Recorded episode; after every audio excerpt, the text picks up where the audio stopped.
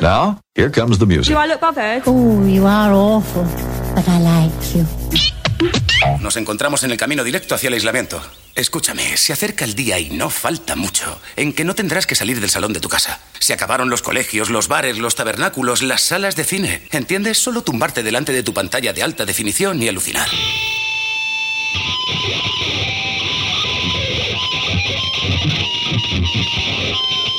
Ooh.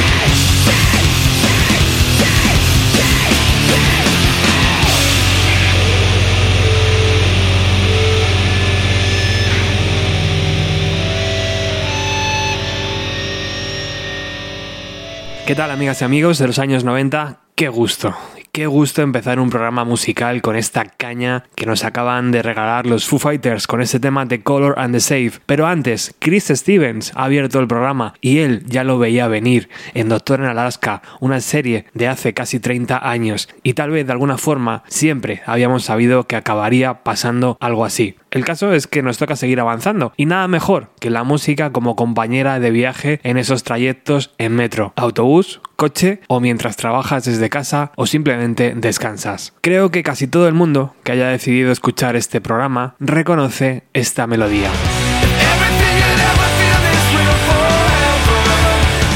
Canciones que viven para siempre dentro de nosotros. Himnos creados casi en exclusiva para la fatídica generación X.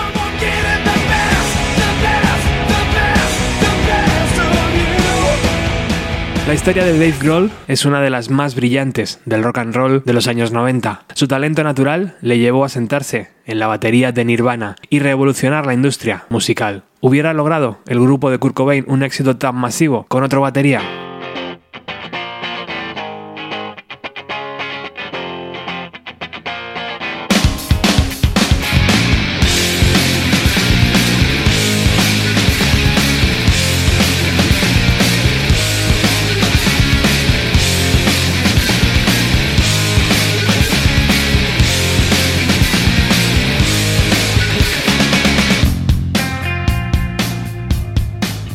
Dave catapultó las canciones de Kurt a otra liga y nos enseñó que los baterías también podían componer canciones y que tenían, además, su propia voz y opinión. Pero aquel chaval, desgarbado, de pelo largo, que aporreaba los tambores con tanta energía y determinación, llevaba años componiendo y grabando sus propias canciones. Y os soy muy sincero, siempre me ha fascinado esa cara oculta de su carrera. Por eso, en la emisión número 668 de Bienvenido a los 90 repasaremos con minuciosidad esas sesiones donde Dave grababa la batería, la guitarra, el bajo y además cantaba antes y durante su etapa en Nirvana. Arrancamos.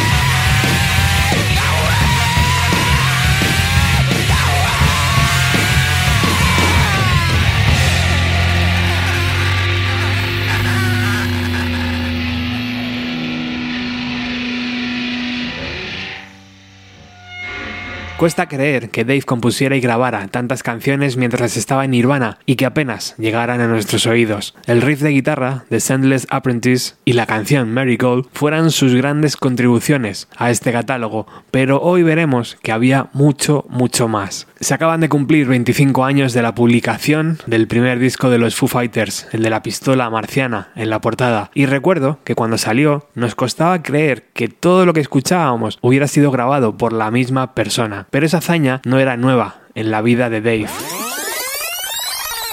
Dave Eric Grohl, nacido el día 14 de enero de 1969 en Warren, Ohio acaba de cumplir 51 y aunque no lo creáis, su primer instrumento fue el trombón. A los 13, su primo Tracy le inicia en el sonido punk, enseñándole discos y llevándole al concierto de Naked Raygun.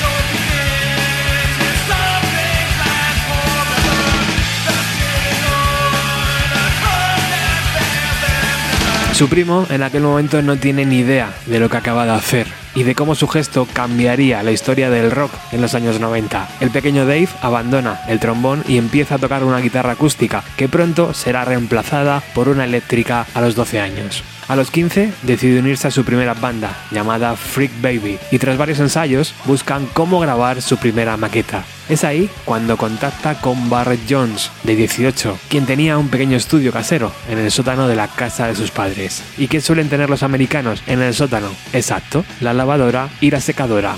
Laundry Room Studio. Pues ya está. Free Baby, donde Dave toca la guitarra, muta a Mission Impossible, donde ya se coloca a la batería. Nunca había visto a un batería tocar tan duro, tan rápido y tan preciso. Recuerda Barrett Jones cuando esta formación graba su maqueta en 1985.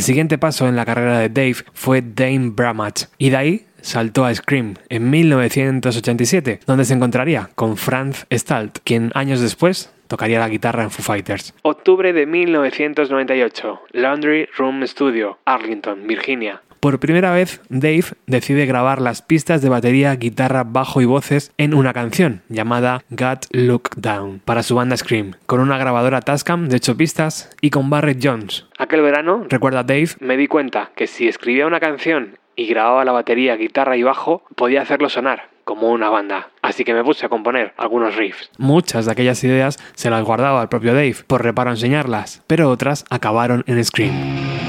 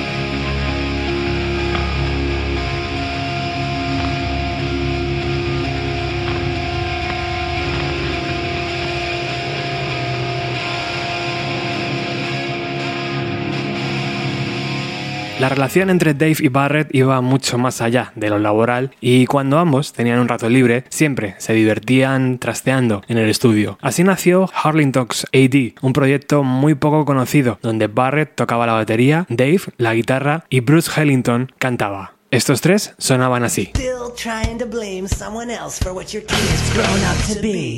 Well, the twisted truth may lie in your own division of time spent versus your own money making sessions and perversities. Question any system when you go crazy. Accommodating how we know how to be. And you can tend for the truth to be hazy. Let's go on cooperation for me.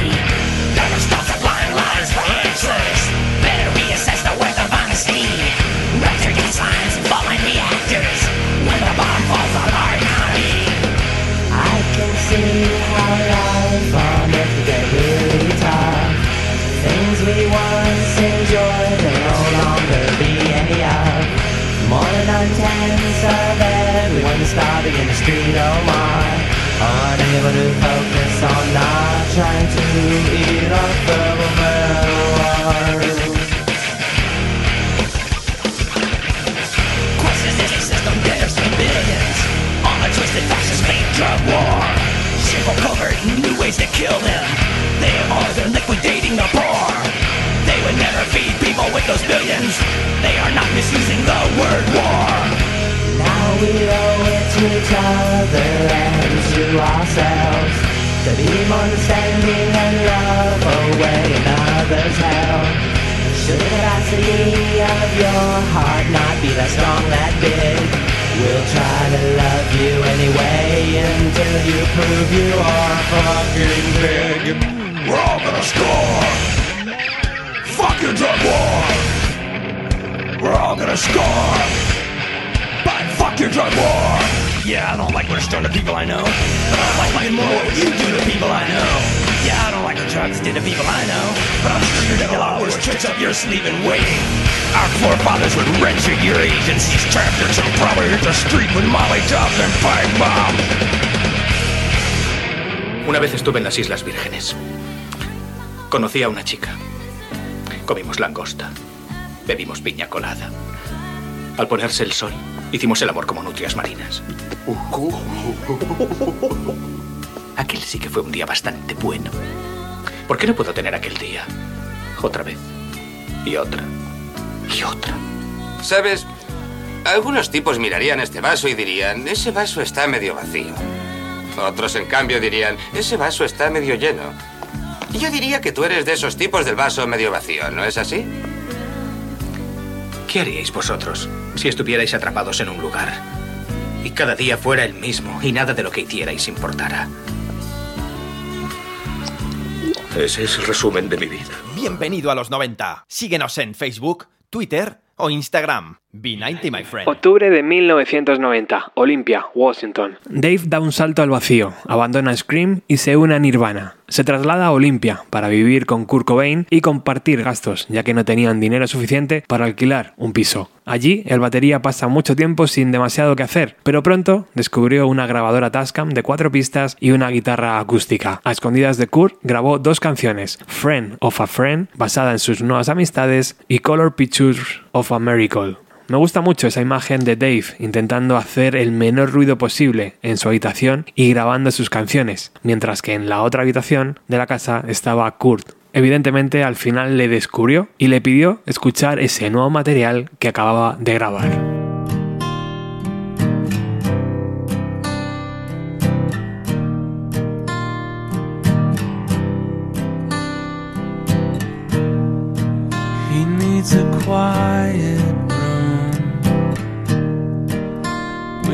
Lock to keep him in.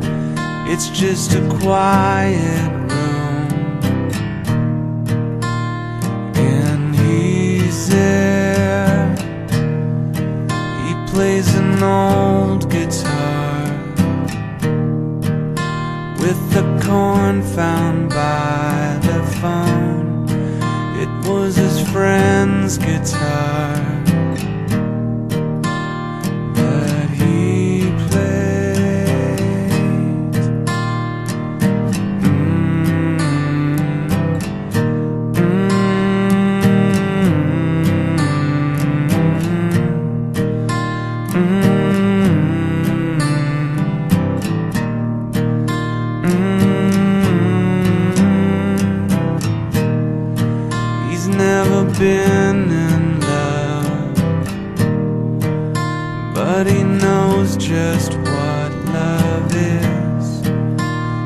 Says, Never mind.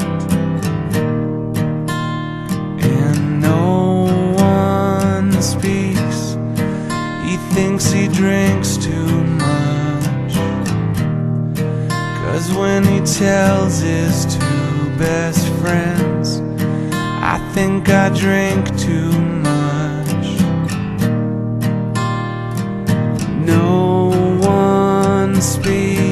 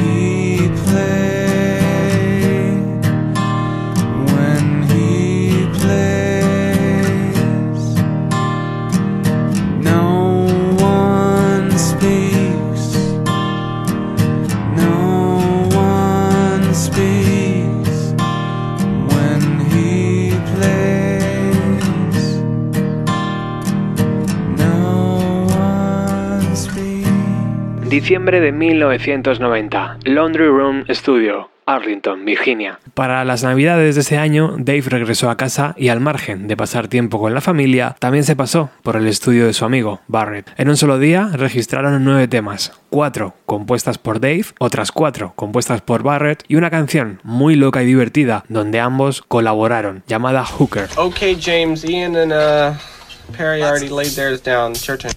All right, now.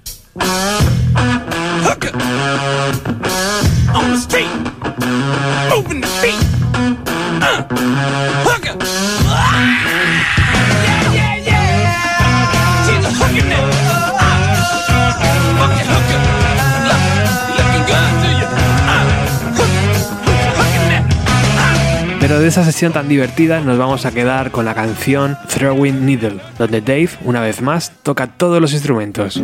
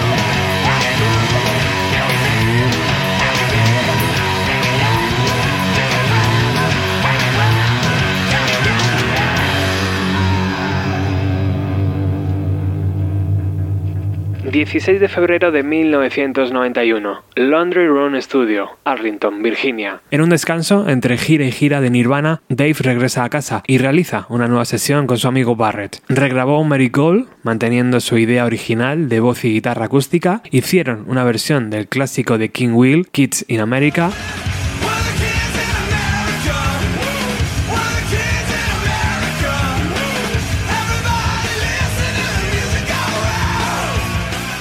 y se grabó Petrol CV, que fue lanzada bajo el seudónimo de Late en la curiosa recopilación Neopolitan Metropolitan, donde encontramos 12 bandas de tres ciudades, Richmond, Baltimore y Washington. La canción se llamó There's That Son y venía acreditada a Alex Vanilla McCloud y a Barrett Pinout Buttercup Jones a los coros y a la grabación.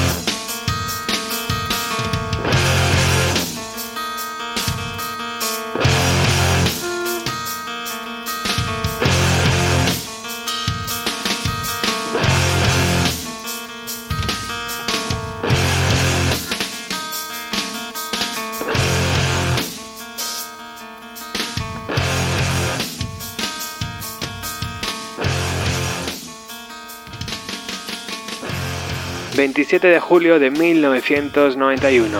We Got No Station, Arlington, Virginia. Barrett Jones decidió que la escena de Seattle era lo suficientemente interesante como para mudarse allí y montar su propio estudio. Dave acababa de grabar Nevermind en los estudios Sound City y regresó a Virginia para descansar unos días y contratar allí una sesión en el estudio casero de Geoff Turner. Le dio tiempo a grabar cuatro canciones en un día, ocupándose de todos los instrumentos y grabándolos en una Tascam de 8 pistas. Hell's Garden,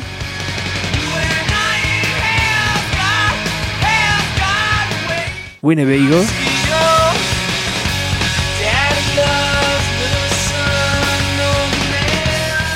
Bruce,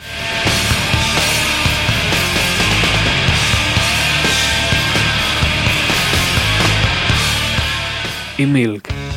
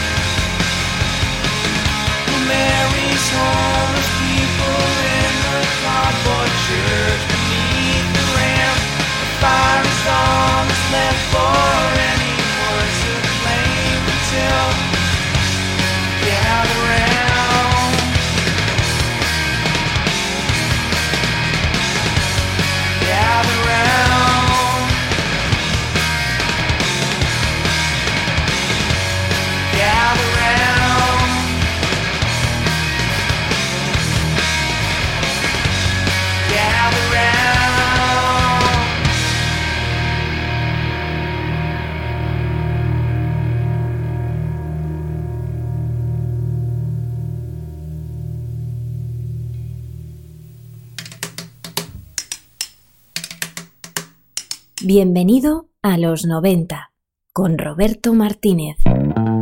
3 de enero de 1992, Laundry Room Studio, Seattle. Con Nirvana en todo lo alto de las listas de ventas, el grupo no paró de girar. La noche vieja de 1991 acabó con un concierto histórico, Pearl Jam, Red Hot Chili Peppers y Nirvana en San Francisco. El día de Año Nuevo lo tenían libre, pero el 2 realizaron un concierto en Oregón. Después, Dave regresó a Seattle. Allí compartía casa con Barrett Jones y en el sótano habían instalado un pequeño estudio. Aquel día grabaron cuatro temas: Rent,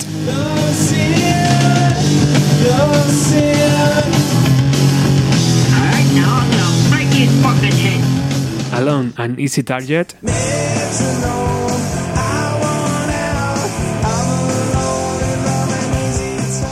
Flory,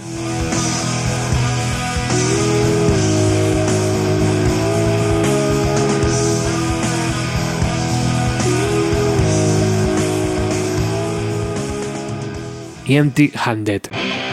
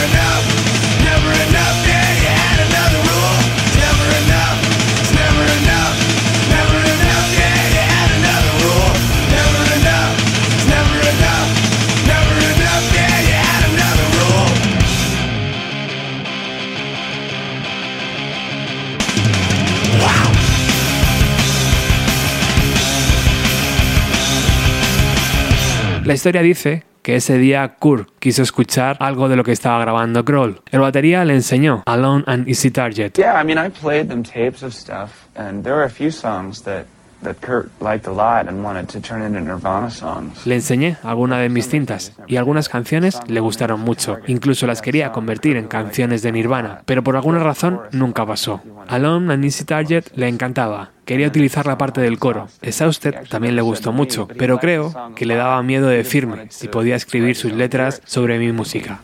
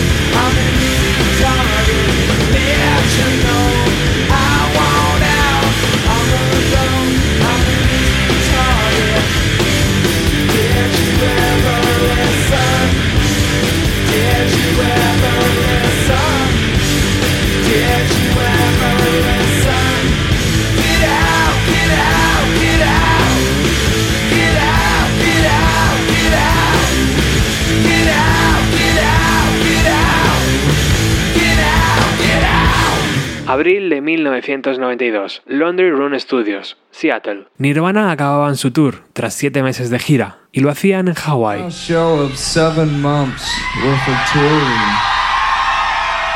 donde además se permitieron el lujo de no tocar Smell Like Teen Spirit.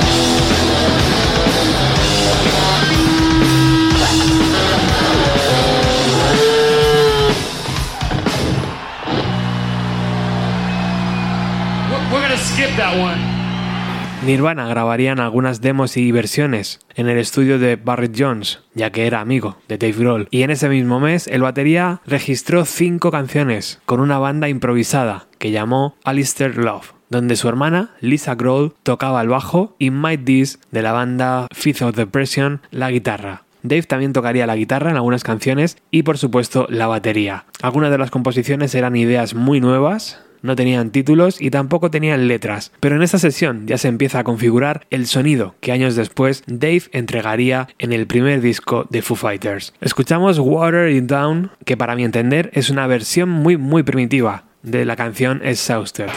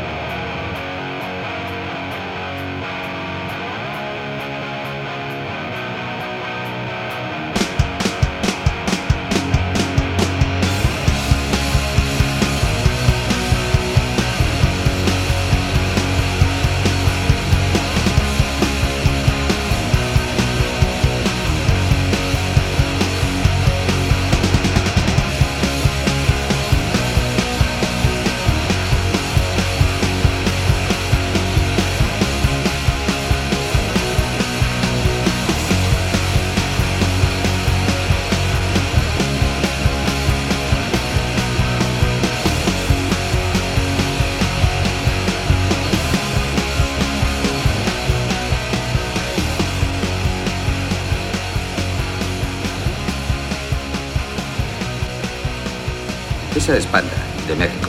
Buena mercancía. Esa es Baba, diferente, pero igual de buena. Y esa es Choco, de las montañas Harz, de Alemania.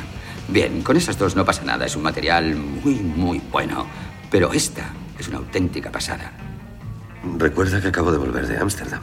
¿Acaso soy un negrata? ¿Estamos en Inglewood? No, estás en mi casa. Los blancos que conocen la diferencia entre la buena mierda y mala mierda vienen aquí, esta casa. Y mi mierda dejaría que la compararan con esa mierda de Ámsterdam cualquier día de la jodida semana. Es una afirmación muy atrevida. Esto no es Ámsterdam, Vince. Es el mercado de los traficantes. La coca está tan muerta como la muerte.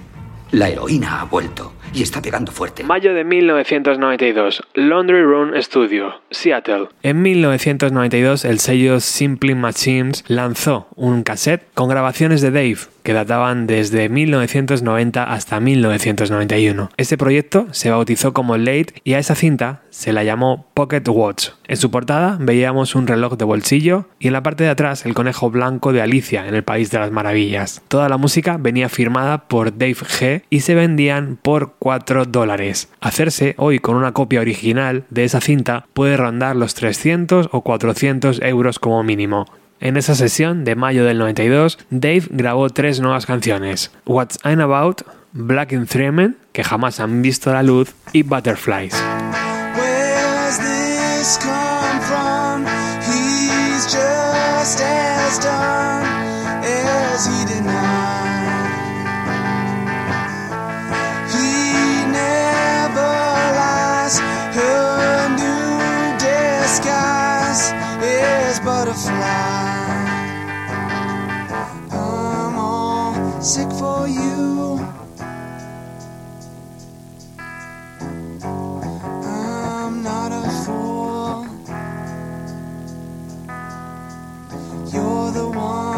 Bothers me. I'm not a fool.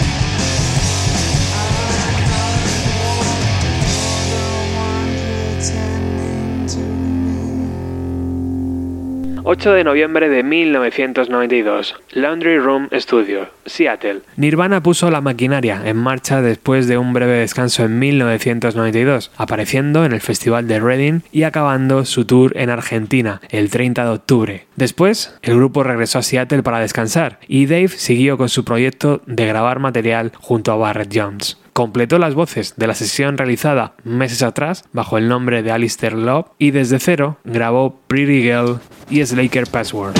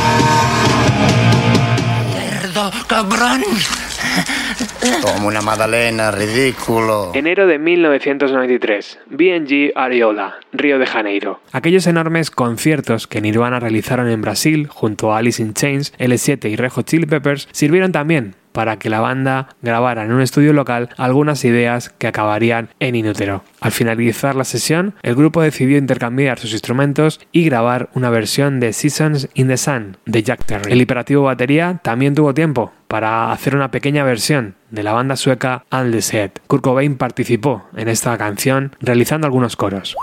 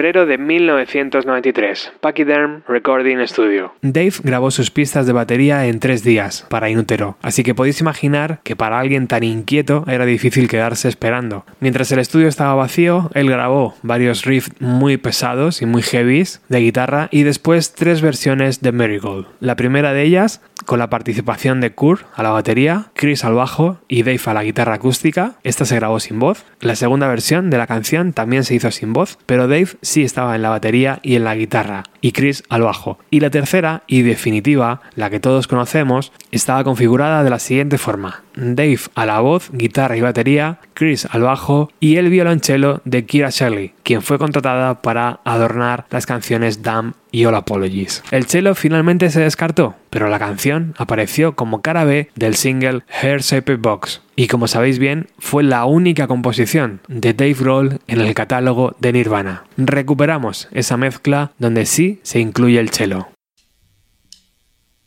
Oh, shit.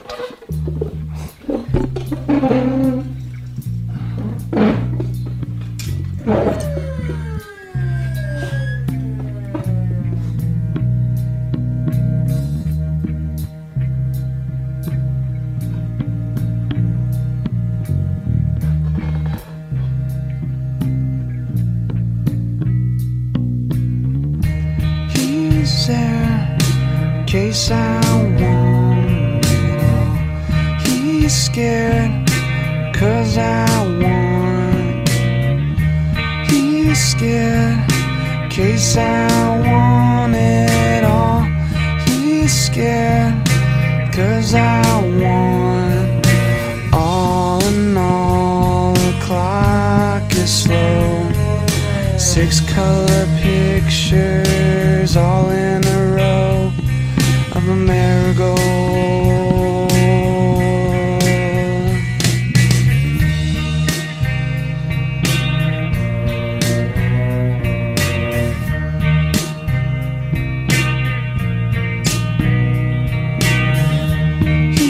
there in case I want it all. He's scared cause I want.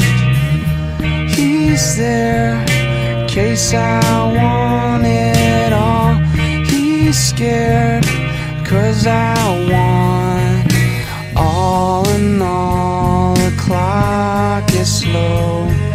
Six color pictures all in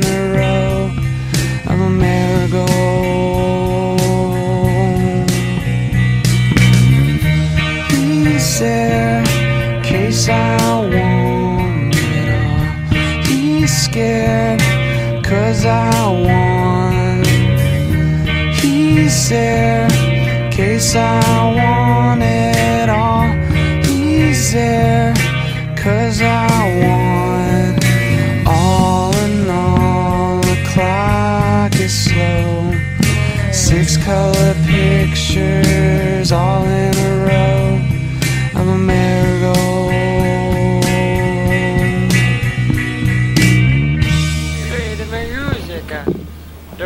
música. 18 de abril de 1993, Laundry Room Studio, Seattle. Dave seguía componiendo nuevo material y esta vez grabó cuatro nuevas canciones y una versión de Ozone de Ace Frehley. La idea del batería era lanzar este material en un sello pequeño de forma independiente y anónima, pero la situación en Nirvana no le permitieron finalmente materializar ese lanzamiento. Poco a poco, Dave se iba encontrando cómodo y su proyecto crecía y crecía. Él no lo sabía en ese momento, pero estaba grabando las demos del primer disco de Foo Fighters.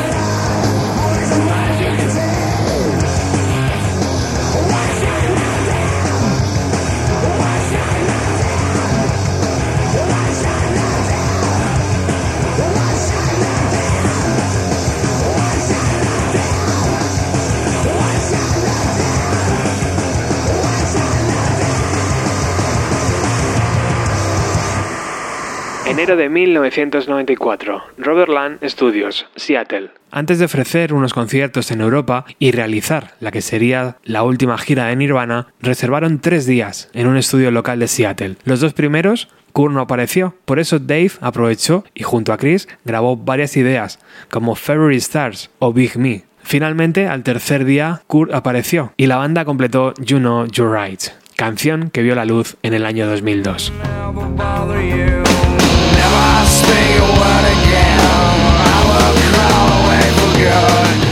Estoy seguro de que algún día podremos escuchar esas canciones que Chris y Dave grabaron mientras esperaban a Kurt. Pero ahora saltamos al 9 de marzo de 1994, Laundry Room Studio, Seattle. El día 1 de marzo de ese año, Nirvana tocó por última vez en Múnich, Alemania. Tras diagnosticarle laringitis severa y bronquitis a Kurt Cobain, el tour se canceló. Chris regresa a Seattle, Kurt se marcha a Roma y Dave se queda en Alemania, grabando un vídeo para la Bad Big Band, un proyecto del que ya hemos hablado en Bienvenido a los 90, donde se recuperan las primeras versiones que los Beatles grabaron. Finalmente el batería regresa a Seattle y se refugia en la música, mientras el futuro de su banda está en el aire. Big Me y Mountain of You fueron las canciones que grabó en aquella sesión.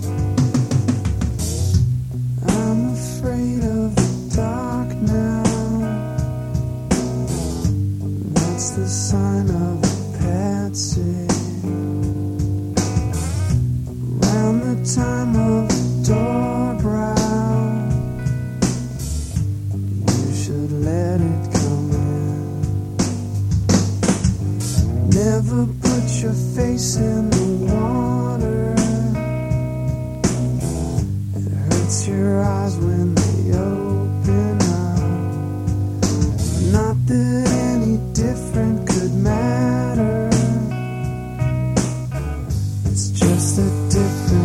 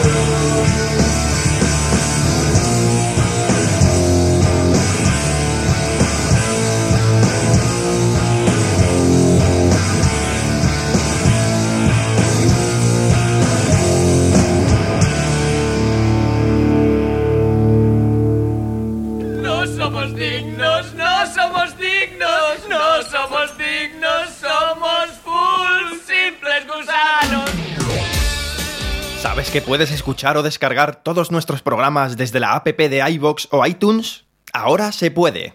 Puedes y debes. Tras la muerte de Kurt, en abril de 1994, Dave regresa a Virginia y grabó, junto a su hermana Lisa, cuatro canciones en los Inner Air Studio: Winnie Winnie, Alex Pizza, We're at Home y Sun Number 6. Esa grabación nunca ha visto la luz, porque el propio Dave se llevó las cintas y a día de hoy no se han filtrado. Por eso saltamos al 19 de junio de 1994, Laundry Room Studio, en Seattle. De entre todos los mensajes de apoyo que Dave recibió tras la muerte de su amigo, hay uno que realmente le marcó. Se trataba de una carta escrita por la banda Seven Year Beats, donde le decían que aunque el amor y la pasión por la música había desaparecido, regresaría. Esa maldita carta me salvó la vida, comenta Dave Grohl. Por mucho que echara de menos a Kurt y por mucho que me sintiera perdido, sabía que mi vida estaba ligada a la música. Así que poco a poco empezó a participar en eventos y en junio grabó cinco canciones con su amigo Barrett Jones. I'll Stick Around, What a Set, Oh George, Ex Static y la icónica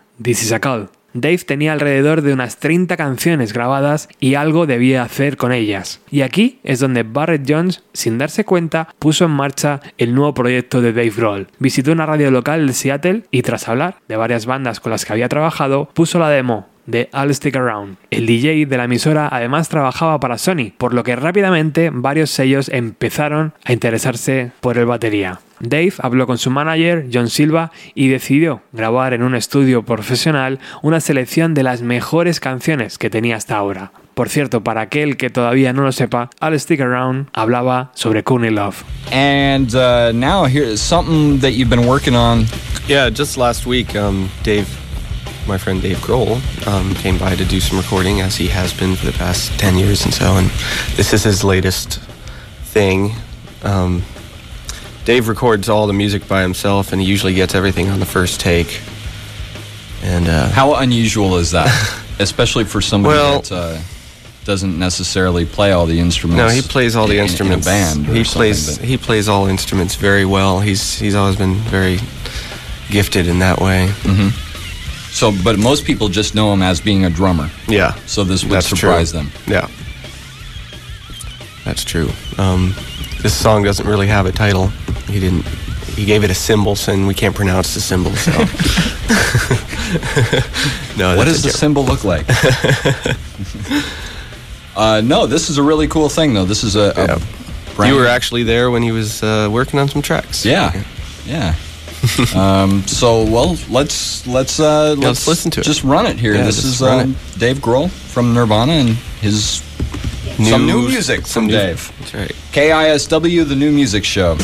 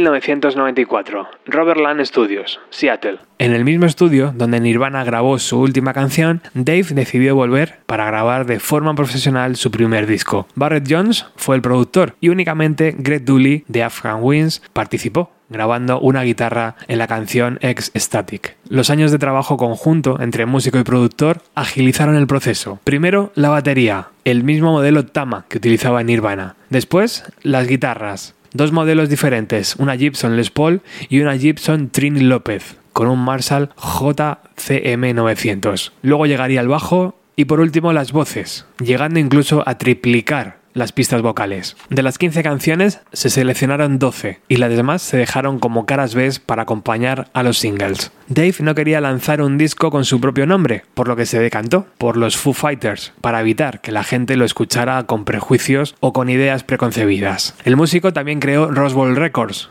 una discográfica para tener el control total sobre su trabajo y cedió la distribución a Capitol Records. Y el resto, amigas y amigos, es historia.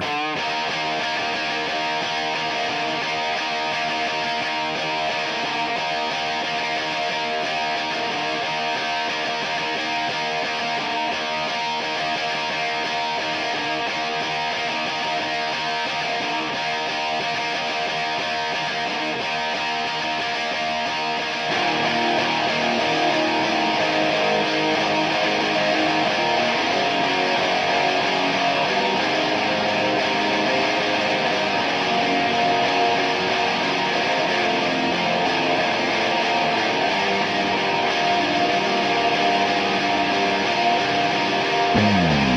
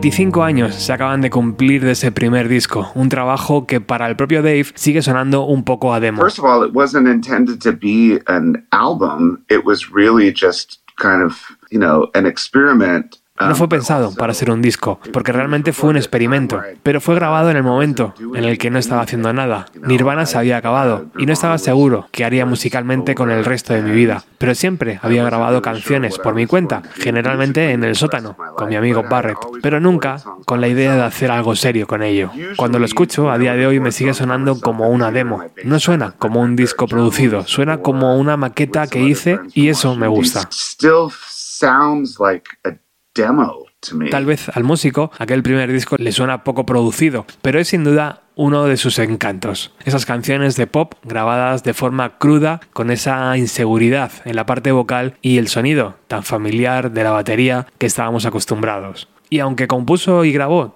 todo el material, una vez que formó la banda, decidió ceder parte de los derechos de autor al resto. Defender aquel primer disco, noche tras noche, hizo que el grupo ensayara varias versiones para ampliar su catálogo. Por supuesto ninguna de Nirvana, aunque muchos fans lo estaban pidiendo. Y ahora sí, se abría un nuevo camino. ¿Seguiría Dave componiendo solo todo el material o dejaría participar al resto de la banda? De momento, el líder de los Foo Fighters instaló un pequeño estudio casero en el sótano de su nueva casa en Seattle y empezó a grabar un tema que le rondaba la cabeza, llamado My Hero. La banda no tardó en ensayarla durante las pruebas de sonido y tocarla en vivo en cuanto estuvo preparada.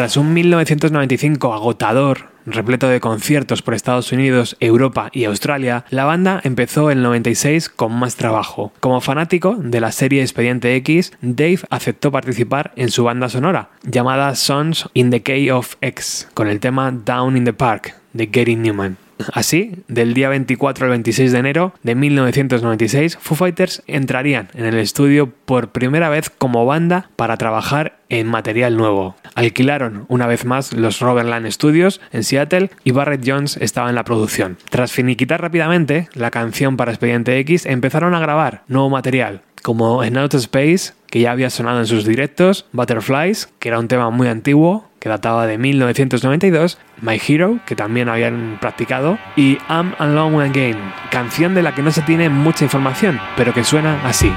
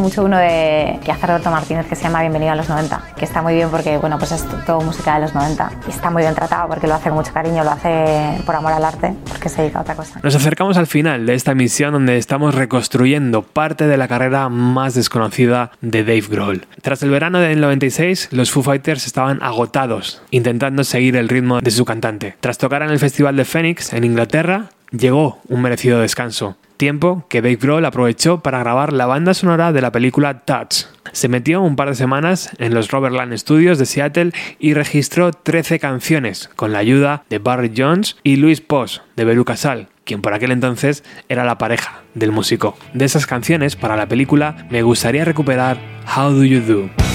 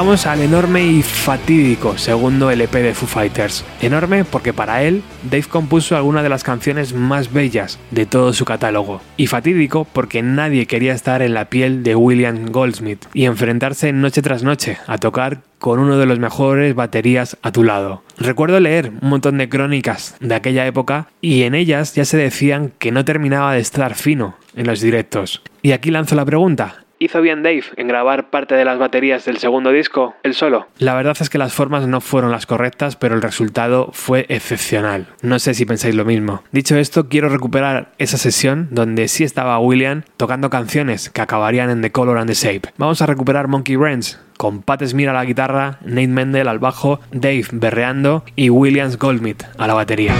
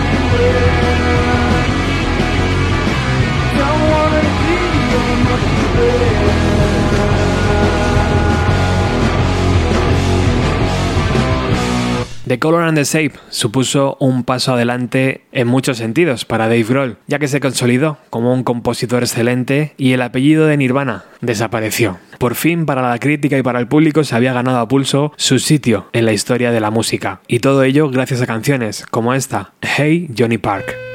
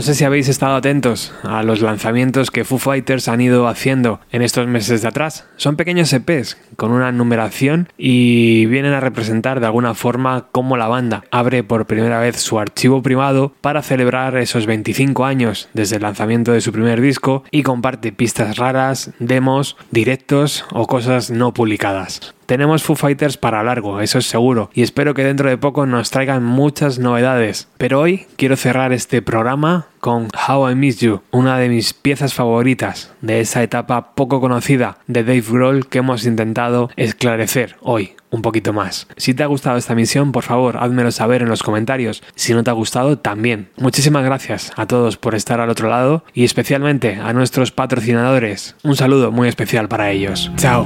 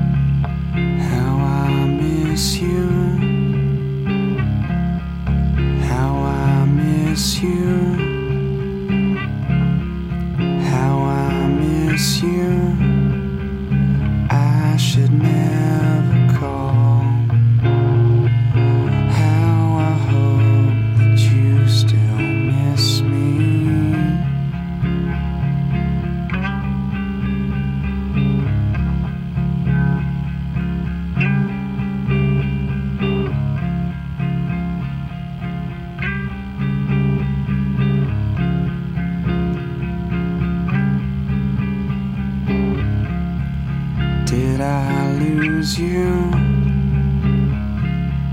Did I lose you? Did I lose you?